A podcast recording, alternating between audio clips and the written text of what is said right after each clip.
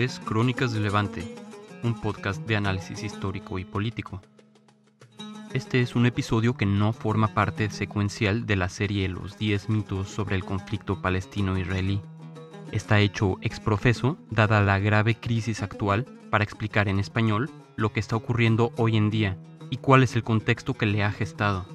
Escucharemos igualmente el testimonio de Mariam, una joven gazatí que amablemente nos comparte su experiencia de vivir en Gaza. Ella logra huir tras sobrevivir la masacre de 2008 y 2009 que Israel lleva a cabo en Gaza, y desde entonces se encuentra a salvo en Chile. Si bien el análisis histórico mucho más íntegro de este mal llamado conflicto en Palestina e Israel se aborda detalladamente a través de los episodios de la serie, el día de hoy, de una manera muy resumida, explicaré específicamente cuál es el inicio de esta nueva ola de violencia. Primero que nada, es importantísimo entender que porque desde el 10 de mayo estemos escuchando y viendo terribles bombardeos y violencia, no significa que previo a esto haya habido ningún periodo de paz. Si vemos que cada cierto tiempo hay masacres y bombardeos, no debemos asumir que en el intervalo en el que el mundo occidental no escucha nada, no se viva una situación casi tan violenta todos los días. Entonces, ¿dónde y por qué empezó este nuevo estallido de violencia?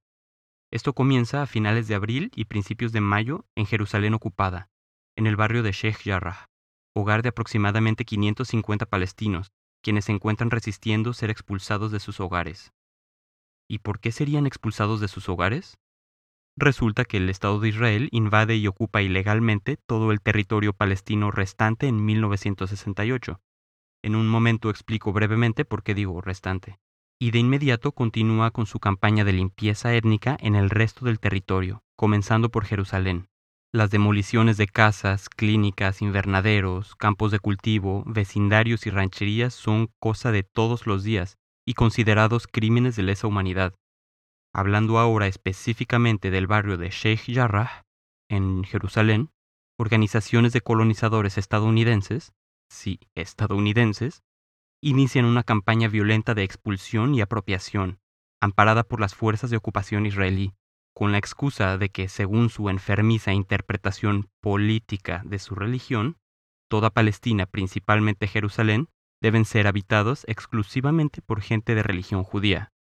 Las fuerzas de ocupación y estos colonizadores extranjeros logran expulsar a las primeras familias en 2002, otras más en 2008 y otras más en 2017. Las cortes de ocupación israelí iban a dar su veredicto final para la expulsión del resto de las familias y la entrega de estos robados hogares palestinos a los nuevos colonizadores a principios de mayo de este año 2021. Las familias palestinas de este barrio, Sheikh Jarrah, como todo humano, naturalmente se resisten y oponen a ser expulsadas de sus hogares. Durante las últimas expulsiones, en uno de los actos que más obviamente reflejan la vileza de la colonización israelí en Palestina, los nuevos colonizadores llegan armados con el ejército de ocupación y literalmente sacan a las familias palestinas de sus casas a punta de pistola. Y así, sin ninguna dignidad, estos colonizadores extranjeros, llamados israelíes, se meten a ocuparlas. Dejo un video en el apartado de información de una de estas anteriores expulsiones para que puedan ver ustedes mismos cómo estos inhumanos colonizadores llegan armados, sacan las pertenencias de la familia y se instalan en su casa, sin el menor sentido de dignidad humana.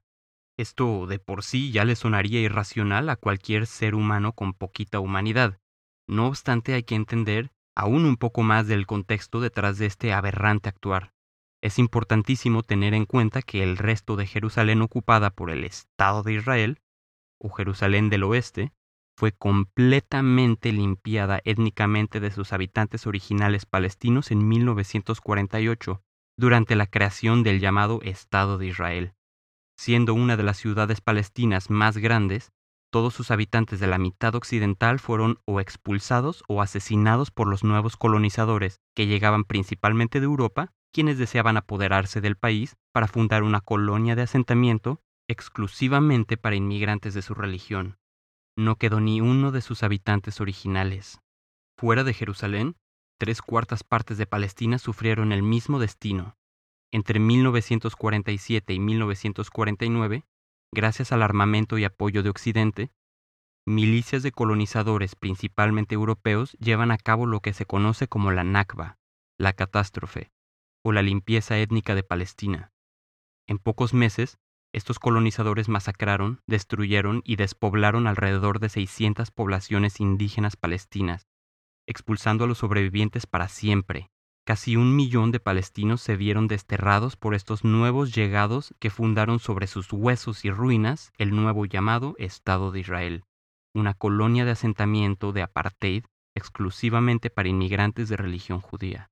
Para entender los detalles de este violento proceso colonial, es muy útil leer autores como el historiador israelí Ilan Pape y su libro La limpieza étnica de Palestina, publicado en 2006, también de él Diez mitos sobre Israel, publicado en 2017, el historiador Walid Halidi y su obra Todo lo que queda, las poblaciones palestinas ocupadas y despobladas por Israel en 1948, publicado en 1992, el historiador Nur Masalha y su obra Expulsión de los palestinos, el concepto de, entre comillas, transferencia, en el pensamiento político sionista 1881-1948, publicado en 1992, al historiador Rashid Halidi y su obra Cien años de guerra contra Palestina, una historia de colonialismo de asentamiento y resistencia 1917-2017, publicado en 2018, y muchos otros historiadores, lingüistas, periodistas y académicos como Noam Chomsky, Nurit Pellet El Hanan, Norman Finkelstein, Edward Said y otros. Dejo igualmente una lista con abundante bibliografía. También, obviamente, y lo más importante es escuchar a las mismas víctimas, Hoy en día hay más de 7 millones de palestinos refugiados que no pueden regresar a sus hogares. Miles de palestinos ancianos hoy en día nos cuentan cómo fueron expulsados, sus pueblos destruidos, sus familias asesinadas por estos nuevos llegados para implantar su nuevo Estado de Israel. Miles de palestinos aún conservan las llaves de sus casas. Pueden ver cientos de entrevistas de estas víctimas compiladas en sitios como Palestine Remembered y la organización Sohrot. Si bien vemos entonces que esta situación no es un problema viejísimo, sino que inició apenas hace unas décadas y cuyas víctimas aún se encuentran queriendo regresar a sus hogares o resistiendo las presentes expulsiones y exterminio, es necesario remarcar rápidamente que nada de esto tiene tampoco ningún origen o relación religiosa. El proyecto del Estado de Israel es ideado y diseñado por el movimiento sionista, un movimiento político nacido en Europa en el contexto de la creación de nuevos nacionalismos e imperialismos europeos post-napoleónicos. No todos los judíos concuerdan con el sionismo. De hecho, hay enormes grupos judíos que rotundamente rechazan la existencia del sionismo y del Estado de Israel por usurpar la religión judía para enmascarar un movimiento político colonial que además comete terribles atrocidades. Tampoco todos los sionistas son judíos existen millones de sionistas cristianos, sobre todo evangélicos, que por fantasías apocalípticas desean que todos los practicantes de la religión judía se encuentren en Jerusalén para su sacrificio en el fin de los tiempos. Tampoco los palestinos son todos musulmanes. De hecho, las enormes comunidades de palestinos cristianos son la herencia de los primeros conversos al cristianismo durante los primeros siglos de este. También hay palestinos drusos, samaritanos, de muchas denominaciones cristianas, de otras o ninguna religión. Como mencioné anteriormente en la serie de los 10 mitos sobre el conflicto palestino-israel de este canal, deconstruyo con mucho más detalle y abundante información histórica, periodística, lingüística, religiosa y académica que ayuda a pintarnos un panorama racional y claro de lo que sucede. Les invito a escucharla también. Entendiendo entonces que el llamado Estado de Israel es una reciente creación, basada en el reemplazo de la población indígena por nuevos colonos, quienes además continúan expandiéndose, trayendo más y más colonizadores extranjeros y con ello expulsando a la población autóctona, podemos entender que naturalmente esta población oprimida desee resistir a su exterminio. De hecho, según el derecho internacional humanitario, los pueblos ocupados tienen el derecho a resistir la ocupación por cualquier medio, incluso por medio armado. Es importante también entender que en situaciones como la ocupación colonial, la limpieza étnica y el apartheid, claro que existen dos lados de la historia, el oprimido y el opresor, el colonizador genocida y el pueblo nativo que resiste. Por ejemplo, durante el sistema de apartheid en Sudáfrica, tampoco podíamos decir que existen dos lados de la historia igualmente válidos. Los colonos blancos opresores en Sudáfrica no tienen la misma validez moral que los pueblos africanos sometidos que les resistieron. Sucede lo mismo en Palestina. No podemos pretender que existen excusas válidas para el genocidio colonial, independientemente de cualquier mitología que cualquiera pudiera considerar importante. Por ende, tampoco se culpa a la población indígena por resistir su opresión y exterminio, sino que se responsabiliza a la ocupación por toda la violencia ocurrida. Continuando con la situación actual, no podemos esperar que un pueblo que es exterminado resista con manifestaciones pacíficas. A esto se le conoce como el fetichismo liberal con Gandhi, que es la perspectiva racista de culpar a la víctima indígena por resistir en lugar de culpar al opresor colonial por exterminarle. Continuando con la situación actual, la resistencia de la población palestina a la expulsión de sus hogares en el barrio de Sheikh Jarrah, en Jerusalén ocupada, por parte de la ocupación colonial israelí, se llevó a cabo de manera pacífica. Los vecinos celebraban grandes cenas de Ramadán en la calle a manera de resistencia, a lo que la ocupación israelí respondió con su habitual brutalidad, golpeándoles y secuestrando a algunos vecinos, cerrando también todo el acceso a Jerusalén para palestinos. Las cortes de ocupación israelí aplazaron la orden final de expulsión por unos días, pero la violencia de las fuerzas de ocupación israelí se recrudece a partir del 6 de mayo, lo cual solo causó el redoblado apoyo de los palestinos por todo el territorio, quienes marcharon hasta Jerusalén para hacer presencia y demostrar que no están dispuestos a aceptar su expulsión y exterminio de su hogar. No obstante los bloqueos israelíes, decenas de miles de palestinos llegaron a la ciudad vieja de Jerusalén ocupada, concentrándose en la mezquita de Al-Aqsa para rezar juntos. A esto, las fuerzas de ocupación israelí respondieron con su usual salvajismo. Abrieron fuego contra toda la población. No les importó que se encontraran rezando. Comenzaron a disparar y arrojar gas, matando e hiriendo a diestra y siniestra, capturando y secuestrando a quien pudieran alcanzar. La población palestina respondió con piedras y palos. Muchos intentaron refugiarse en la mezquita, pero fue inútil. La agresión israelí irrumpió en la mezquita de más de 1300 años, destruyendo parte de su interior, disparando contra los palestinos en su interior, lanzando gas, capturando a cuantos podrían. Los siguientes días de mayo, 7, 8, 9, 10 de mayo, por todo el territorio llamado Estado de Israel y Palestina ocupada, civiles armados israelíes entre comillas, civiles, porque en el Estado de Israel básicamente todos los adultos son soldados, ellos y las fuerzas de ocupación israelí juntos llevaron a cabo ataques contra toda la población palestina en general, disparándoles por las calles, secuestrándolos, linchándolos, atropellándolos con sus autos, matando a decenas e hiriendo a cientos. Todo esto ignorado por los medios de desinformación, aunque desesperadamente compartido por las víctimas en redes sociales. Miles de psicópatas israelíes se reunieron a celebrar el ataque a la mezquita y la quema de sus árboles. Días de terror.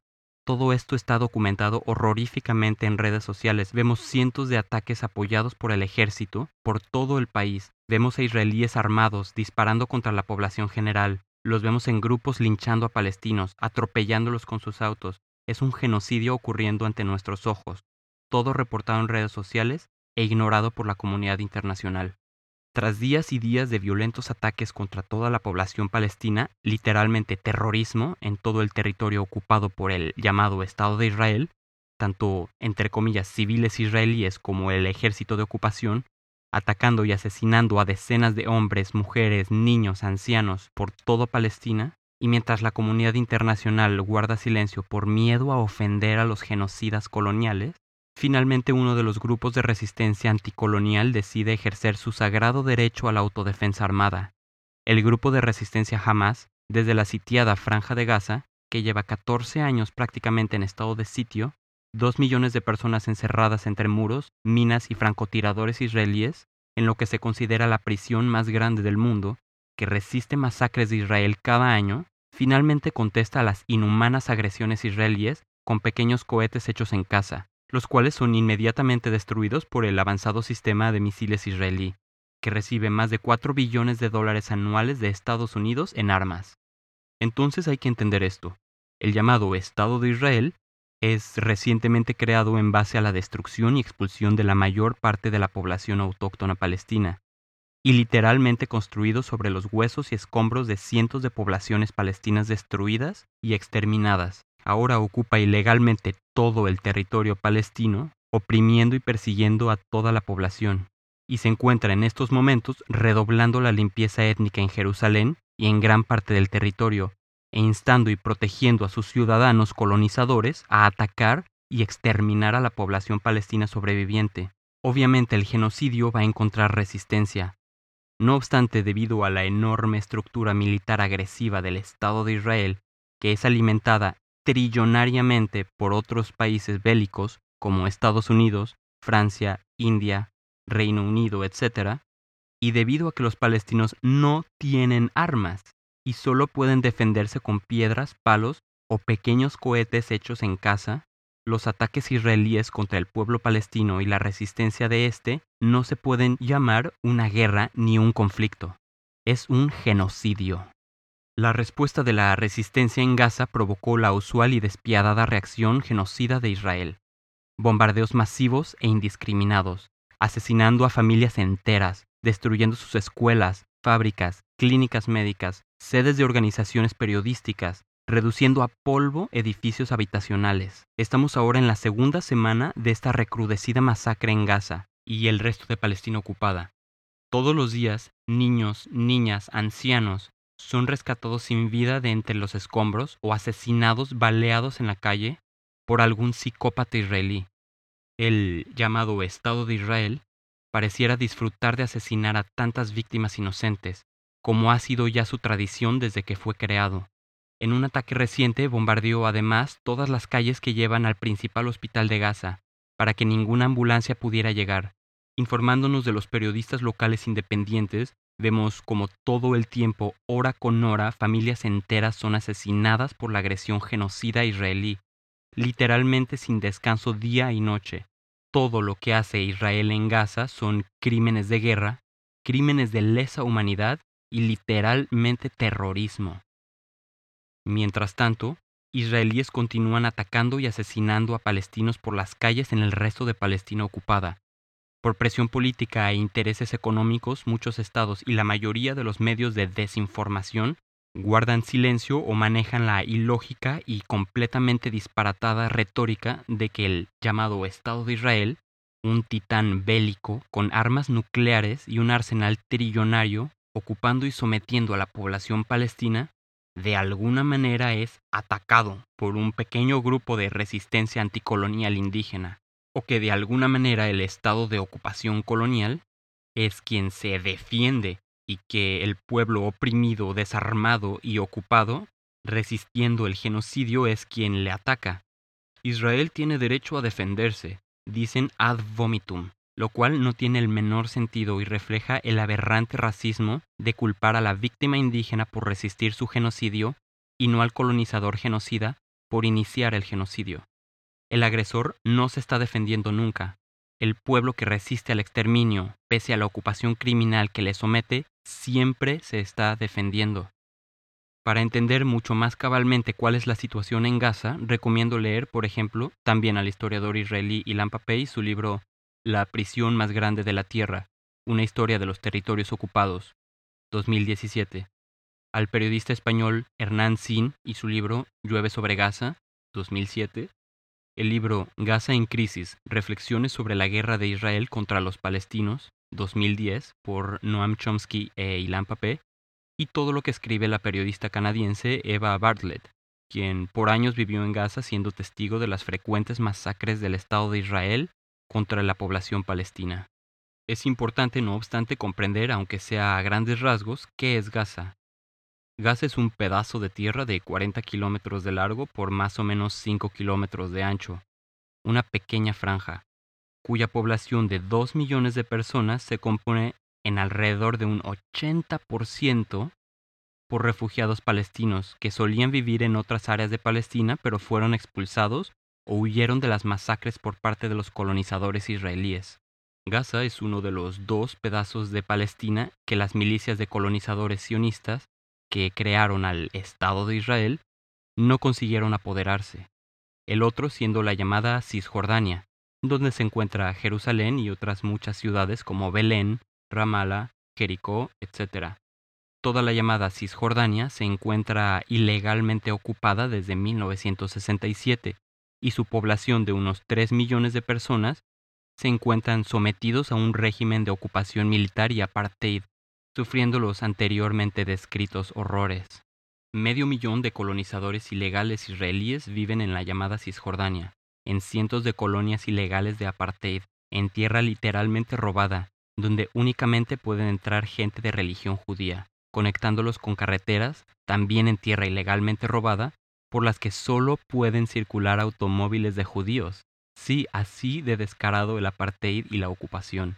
Literalmente calles y carreteras, feudos y colonias, además en territorio ilegalmente robado y ocupado, por las que solamente pueden transitar y entrar judíos, no la población nativa. Imagina ese asqueroso apartheid. Eso es Israel. En 2005, el llamado Estado de Israel sacó a sus colonos ilegales de Gaza para poder proseguir con bombardeos y exterminio por todo el territorio sin preocupación.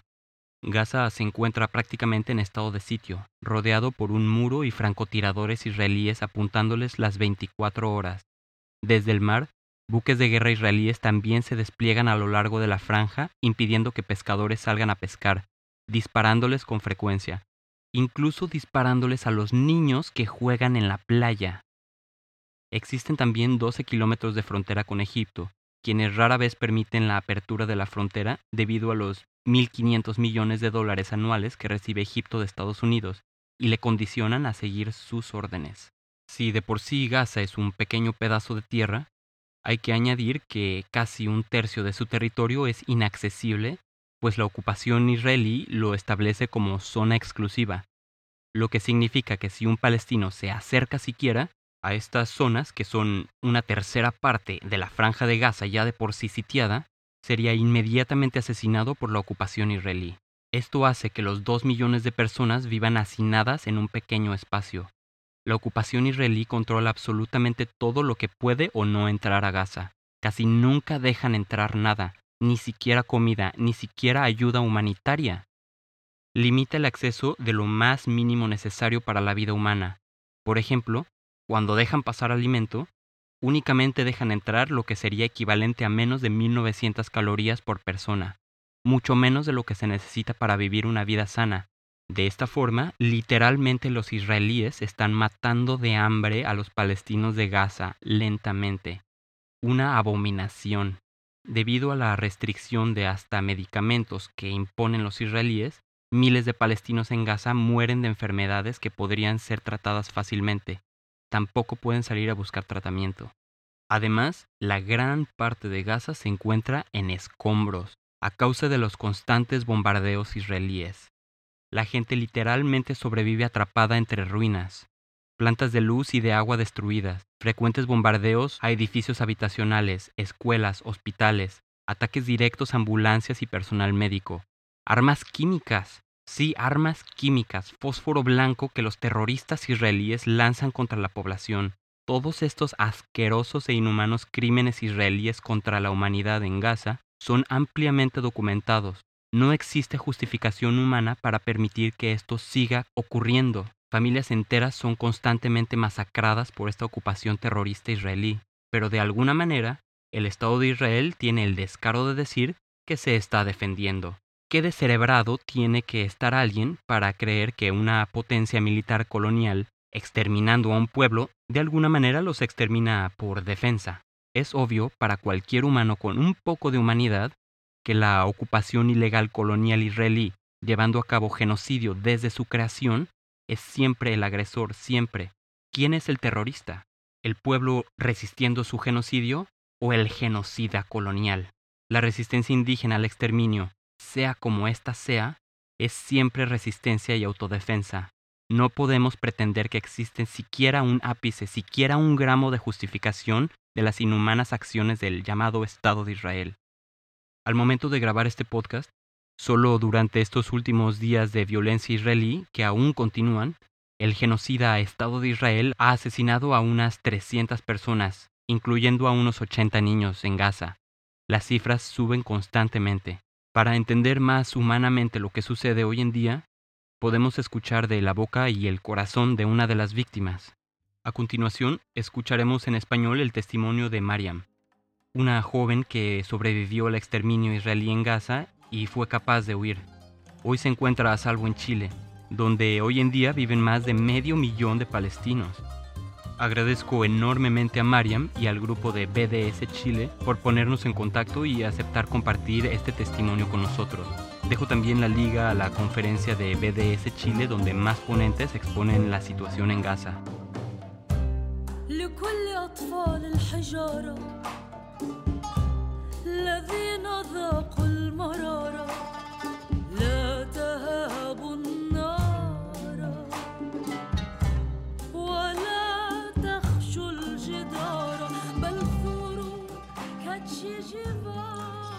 Bueno, buenas tardes.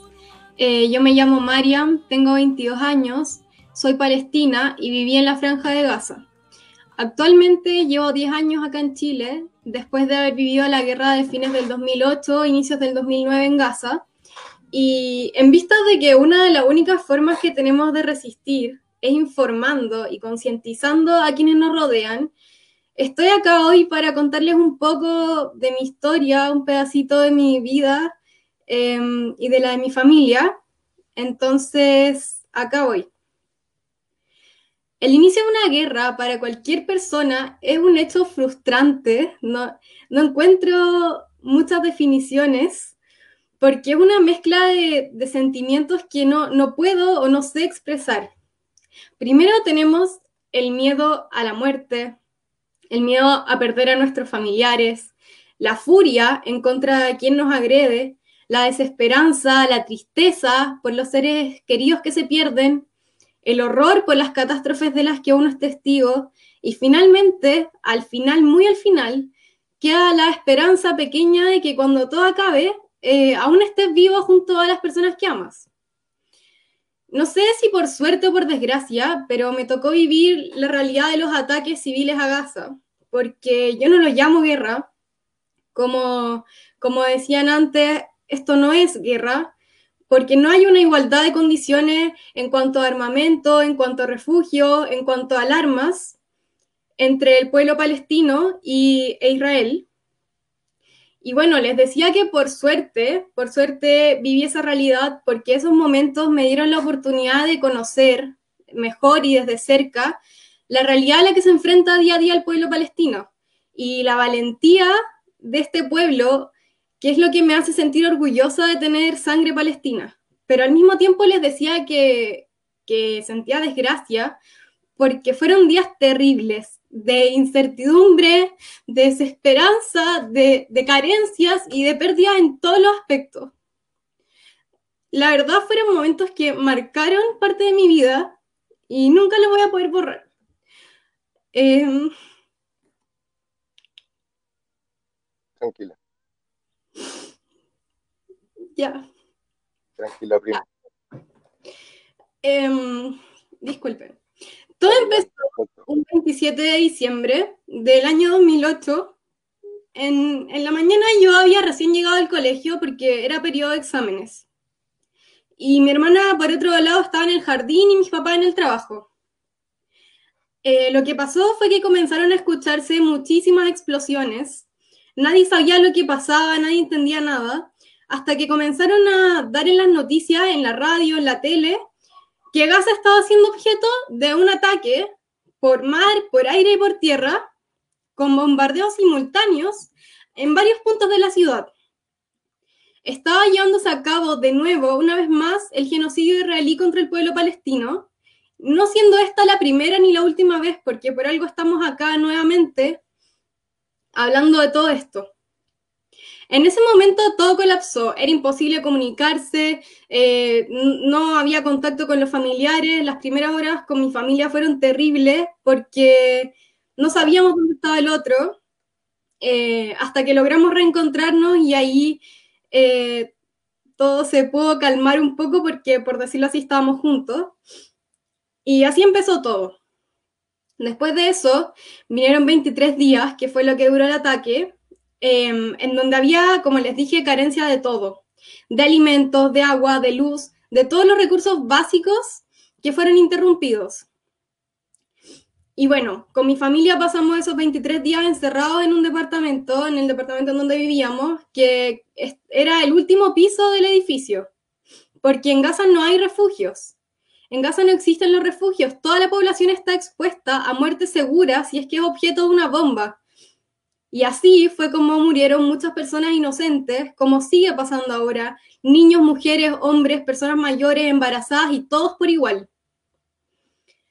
Y así fue como perdí familiares, como vi casas destruirse, como no se respetaban los toques de queda, por lo que la población era atacada mientras iba a comprar alimentos para abastecerse, bombardeaban colegios, hospitales, no se respetaba ni siquiera a la Cruz Roja, atacaban a las ambulancias de la Cruz Roja, a tal punto en el que ya se quedaron de brazos cruzados y, no, no podían ir a salvar vidas porque al estar yendo a salvar vidas estaban arriesgando su propia vida.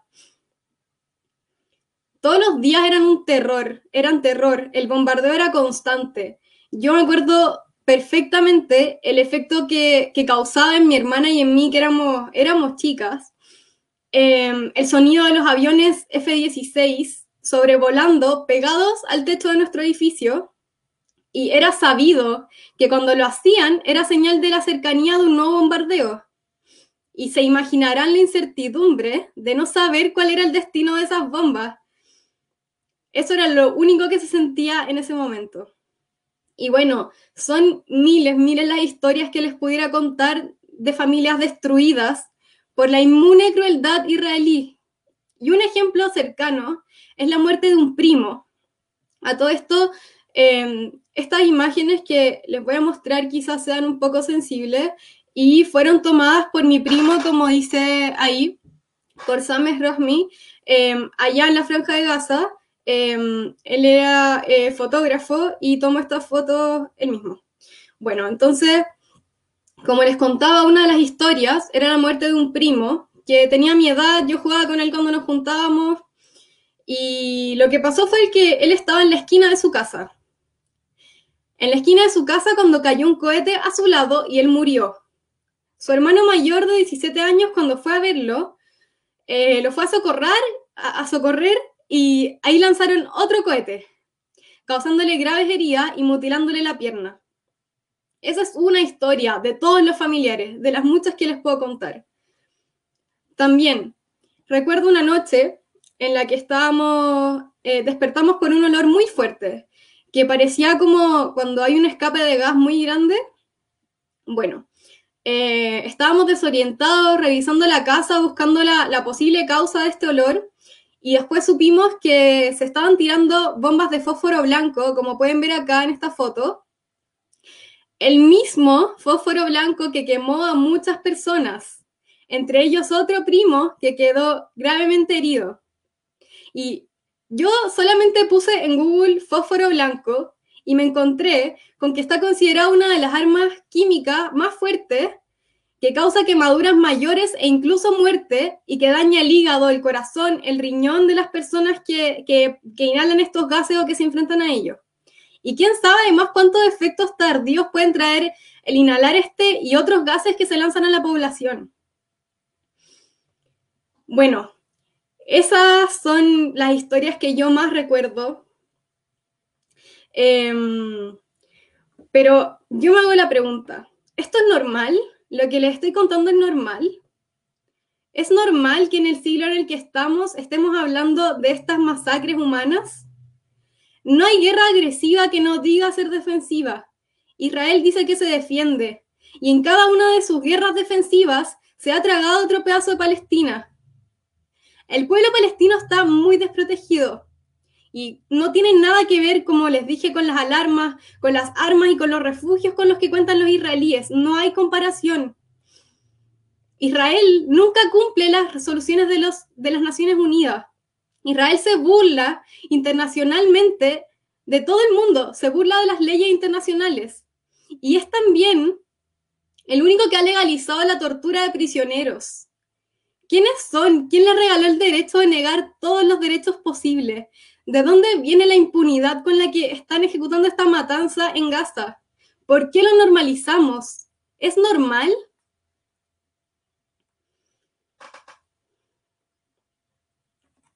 No, no es normal. No es normal que cuando le pregunte a mis cercanos me digan que siempre pasa, que siempre ha sido así, que esto está manejado por las potencias mundiales, que no podemos hacer nada, que Palestina ya es sinónimo de guerra, que los ataques son, son selectivos. No, el ejército israelí es el más moderno y sofisticado del mundo, sabe quién mata, no mata por error, mata por horror, no mata estratégicamente, no son selectivos, porque de lo contrario no morirían niños. A las víctimas civiles les llaman daños colaterales, pero en Gaza de cada 10 daños colaterales, 3 son niños, y suman los mutilados, las víctimas, la, la tecnología y el descuartizamiento humano que se está llevando a cabo por parte de esta industria militar de Israel que está ensayando una operación de limpieza étnica, porque no es nada más que eso. ¿Y qué más quieren destruir si ya no queda nada? ¿Quieren echar abajo todas las casas de Gaza?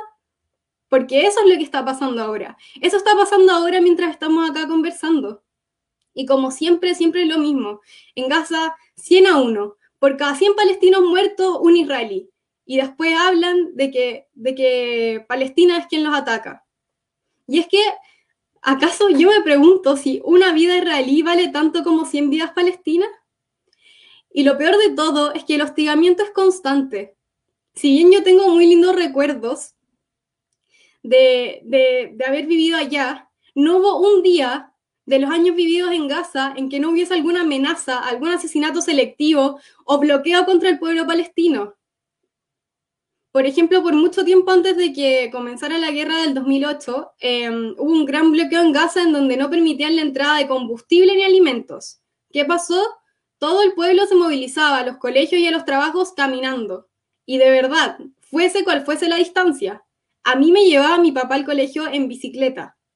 Una bicicleta, mi papá, yo atrás, porque no había transporte, porque no había benzina. Y así de sacrificada es la vida para el pueblo palestino. Esta es su realidad. Esto ha hecho del pueblo palestino personas más fuertes, que intentan salir adelante a pesar de todo y prepararse para defender su patria, aunque sea con una piedra. Bueno, esta es mi historia, esto es Gaza, es la cárcel a cielo abierto más grande del mundo, en donde en el siglo XXI seguimos hablando de masacres humanas, y es una cárcel.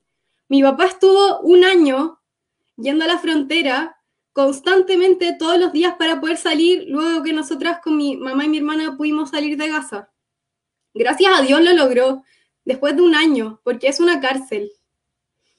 Y es muy triste ver cómo año a año nada cambia, todo sigue igual, todo empeora, seguimos perdiendo familiares.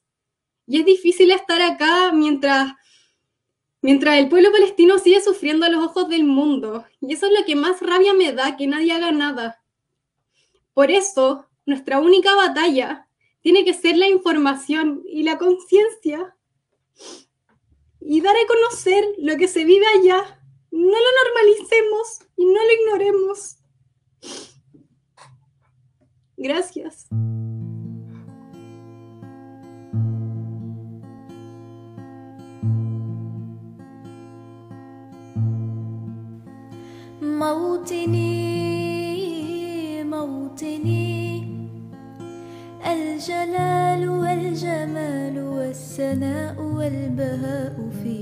Eh, bueno, eh, mi núcleo cercano, cercano es mi papá, mi mamá y mi hermana menor, que en ese entonces era muy chica, era muy chica.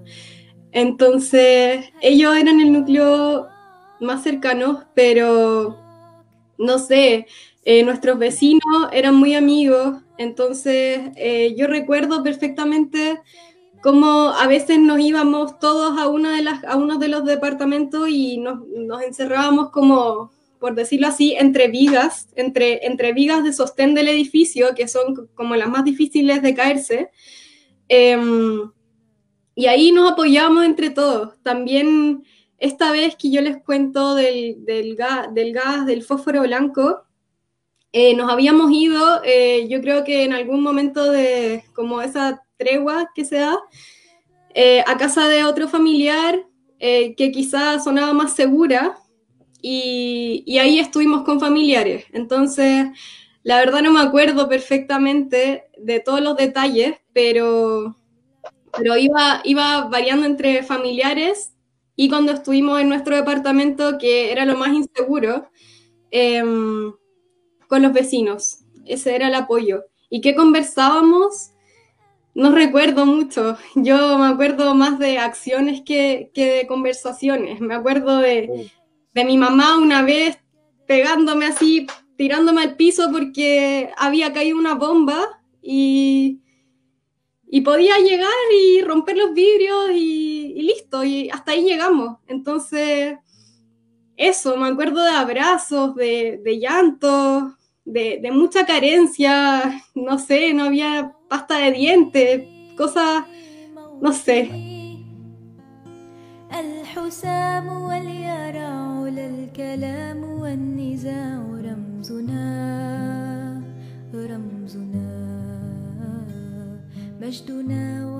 Bueno, eh, yo eh, nací en Cuba. Yo nací en Cuba porque mi papá es palestino y mi mamá es cubana.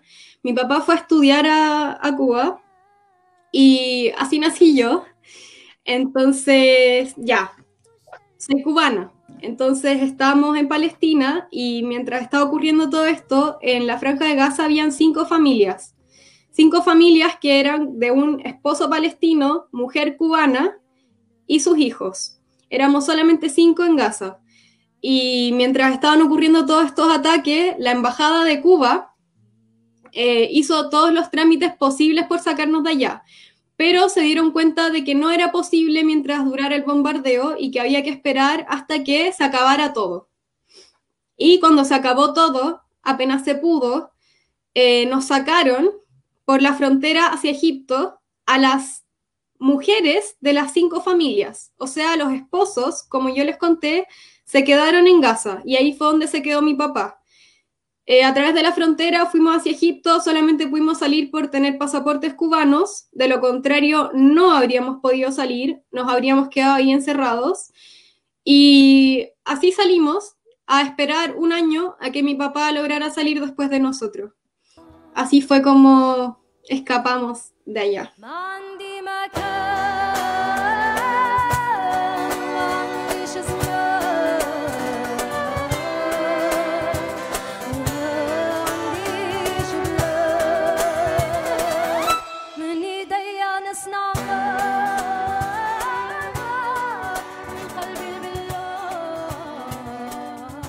Hasta aquí nos quedamos ahora. Muchas gracias por escuchar. Comparte con todos tus conocidos. Te invito a continuar informándote, a cuestionar siempre las narrativas hegemónicas, a priorizar la vida y la dignidad humana y a siempre buscar la justicia.